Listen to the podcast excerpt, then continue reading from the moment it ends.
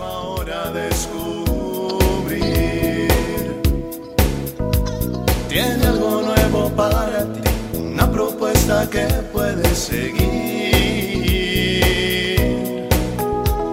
Una verdad que compartir, una nueva forma libre de vivir. Un sencillo estilo de servir, el camino hacia la santidad. Hola, qué gusto saludarte en otra cápsula de paz y bien. Te invito a que invoquemos al Espíritu Santo en estos minutos de reflexión, de paz, de encuentro con Jesús. Te comparto el Evangelio de San Marcos capítulo 10.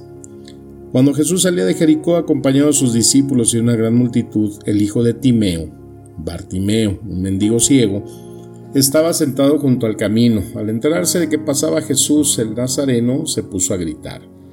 Jesús, hijo de David, ten piedad de mí. Muchos lo reprendían para que se callara, pero él gritaba más fuerte, Hijo de David, ten piedad de mí. Jesús se detuvo y dijo, Llámenlo. Entonces llamaron al ciego y le dijeron, Ánimo, levántate, él te llama.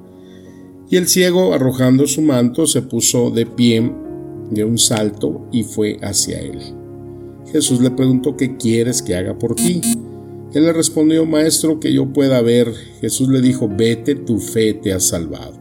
Enseguida comenzó a ver y lo siguió por el camino. Palabra del Señor. Amén. Bueno, pues hoy, este domingo, la Iglesia Católica celebra el Domingo de las Misiones. Esta actividad que eh, se realiza cada año y que pues es recordar, apoyar y orar por nuestras misiones, por llevar la semilla, la palabra, la alegría, el amor del Evangelio.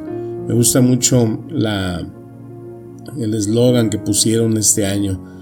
Dice Domingo de las Misiones y, y se cuenta lo que has visto y oído.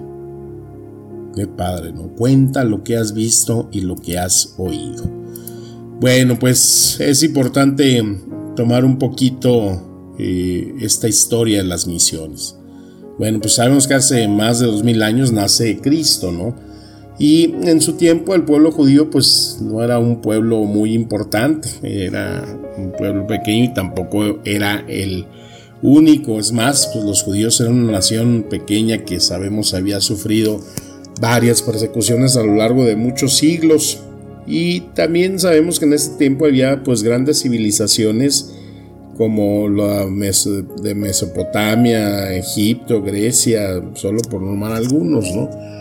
Entonces también pensemos en el desarrollo del hombre en Asia, en África, en América, en Europa. Había hombres, pueblos, naciones, culturas por todo el mundo. Pero solo un pueblo pequeño era el elegido de Dios, los judíos. Ellos conocían al verdadero Dios porque a ellos se les había revelado. Y de ese pequeño grupo, pues solo unos pocos reconocieron a Jesús como el Mesías, el prometido. Y eran tan solo unos cientos en un mundo de millones. Pues ahora estamos, ¿no? Más de dos mil años. Somos millones los que seguimos a Cristo, aunque pues hay muchos que todavía no lo conocen. Y pues es así como que interesante, ¿no? Descubrir cómo llegó la fe a nosotros.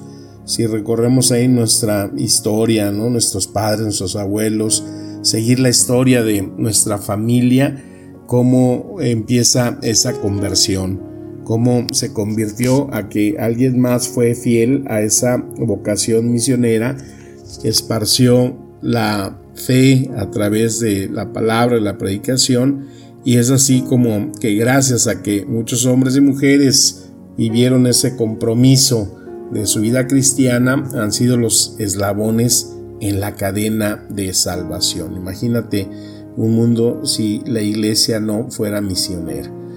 ¿Por qué? Pues porque la iglesia nos enseña que del amor de Dios por todos los hombres, la iglesia ha sacado en todo tiempo la obligación, la fuerza y el impulso misionero porque el amor de Cristo pues se dé a conocer es un mandato que el mismo Cristo nos dice, ¿no? Vayan y prediquen a todas las naciones y bautícenlas, porque es esa presencia del Padre, el Hijo, el Espíritu Santo lo que nos va a llevar al conocimiento pleno de la verdad. Y la salvación pues se encuentra en la, en la verdad. Los que obedecen la moción del Espíritu de verdad están ya siempre en ese camino de salvación y la iglesia cree que esta verdad pues es eh, su, trabajo, ¿no? su misión, que se anuncie, que se dé a conocer lo que mismo Cristo nos pide. Y es ahí donde pues nos damos cuenta que muchas personas pues no han encontrado el sentido en su vida. Algunas se han dejado deslumbrar con bienes pues no supremos, ¿no? Ahora con tantas cosas como la tecnología, y lo que siempre acompaña ahí a esa mundanidad del hombre, eh, el poder, el dinero, la comodidad, cuestiones que, bueno, en sí, pues no es que sean malas, pero reconocer que siempre son medios y no fines. El único fin que nos hace feliz es Dios mismo Descubrir a Dios, dejarse enamorar por Él, implica siempre querer comunicarlo a los demás, ¿no? compartir que Jesús muere, resucita por mí, por ti, por todos los que eh, habitamos y vivimos en este mundo y que tenemos el don preciado de la vida, pues allí es para nosotros el compartir esto que eh, nosotros en nuestra experiencia de fe hayamos visto y hayamos oído como dice el lema. Lo que hace que este evangelio en esta presencia de el mismo eh, Bartimeo, pues al reconocer a Jesús, al saber qué iba pasando, al sentirlo, al olerlo, porque bueno, si no podía ver el olfato que tienen los ciegos, pues hace sentir en su corazón que ahí está la esperanza de su recuperación, la esperanza de recobrar la vista, de volver a esa normalidad, de dejar eh, fuera ese, ese dolor que lo ha acompañado. Proclamad, alabad, decid, clamar al Señor, era eso que nos deja ver Bartimeo, porque no se encierra en su dolor, en su eh, aflicción de esa ceguera, sino que inmediatamente lo hace brincar, lo hace sentirse gozoso cuando el Señor dice, tráiganlo. Y él dejando ahí todas sus seguridades, su manto, bastón, no sé qué tantas cosas traería, se pone en esa presencia de Jesús. ¿Qué quieres que haga por ti? Pues que veas, Señor y en esa fe que tiene él al reconocer a Jesús, pues entonces él le dice, tu fe te ha salvado. La fe nos eh, lleva entonces a ese reconocimiento que no solamente pues nos alivia, nos hace experimentar todo lo que da siempre el encuentro con Jesús y pues por ende dice ahí al final del Evangelio, lo sigue por el camino, seguir a Jesús.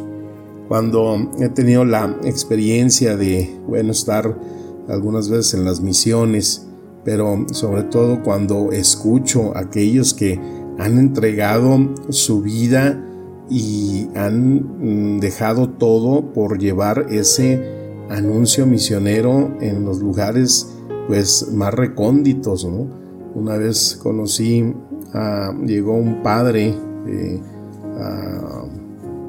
al convento que venía de una zona, híjole, pues yo creo que hasta ni la encuentro en el mapa, ¿no? En la, una zona eh, totalmente eh, sin plena urbanización en la sierra, en el corazón de Perú. Y bueno, pues eh, compartía eh, sus experiencias y nunca se me olvida cuando le pregunté pues que, que, cómo, que cómo estaba, ¿no? Que cómo le iba. Y me dijo, mira hermano, te voy a responder lo mismo que le digo al Señor cada mañana, repartiendo las tres P's, su palabra, su pan y su perdón. Híjole, eso nunca se me ha olvidado, ¿no? Y es algo que pues constantemente eh, refresco para pues de alguna manera la misión que tengo en el día con día de esto, ¿no? De repartir la palabra, de repartir el pan de vida y de administrar y repartir ese perdón, esa misericordia de Dios. Es entonces el unirse con aquellos que han dedicado, que han entregado su vida entera a repartir pues estas tres P's entre sus hermanos, los hombres. Es un acto verdaderamente eh, sublime de amor, de testimonio y que pues muchas veces eh, no necesita uno el eh, pues hablar tanto, ¿no? Sino dar ese testimonio de lo que Dios ha hecho en nosotros y lo que compartimos en lo que hemos visto y en lo que hemos oído. El recordar también alguna misionera que una vez le dije, bueno, ¿y cómo te motivaste para ir a esos lugares allá tan inhóspitos en África? Y me dijo, si no atendía esa llamada de mi corazón, pues la verdad no merecía la pena seguir viviendo.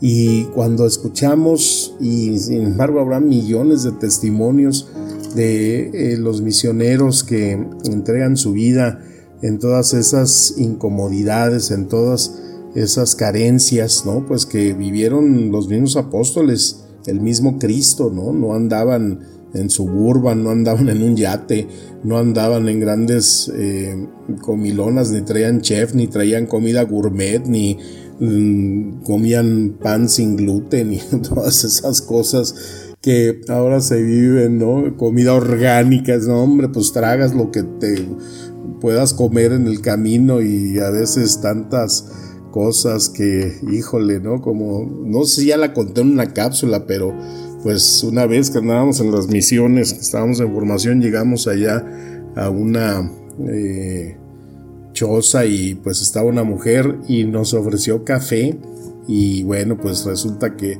nos dijo si lo queríamos con leche. Y yo dije, pues si no hay vacas, si no hay chivas, ¿nos van a sacar la leche? Que pues va a ser leche en polvo. No, se sacó un pecho, llenó el pocillo ahí a medio llenar de café y ese fue nuestro café latte de Starbucks.